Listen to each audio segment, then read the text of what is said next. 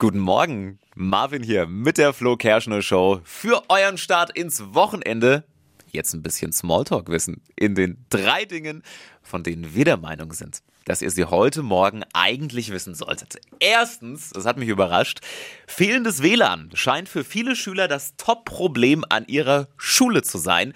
Und zwar noch vor dem Lehrermangel. Der liegt nämlich auf Platz zwei. Das ist jetzt bei einer neuen Befragung rausgekommen. Ganz anders als immer alle denken, oder? Ich habe so ein paar Fragezeichen im Kopf. Warum gerade WLAN?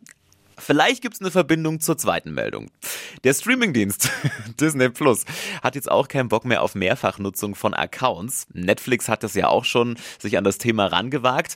Jetzt soll auch bei Disney Plus die Nutzung außerhalb eines Haushalts nicht mehr möglich sein. Ab dem kommenden Jahr soll die Regelung greifen.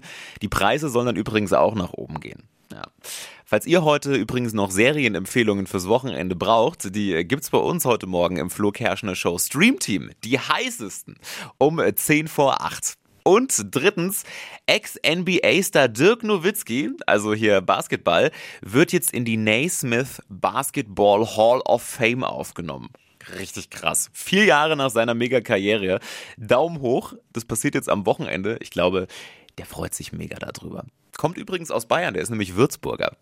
Das waren sie. Die drei Dinge, von denen wir der Meinung sind, dass ihr sie heute Morgen eigentlich wissen solltet.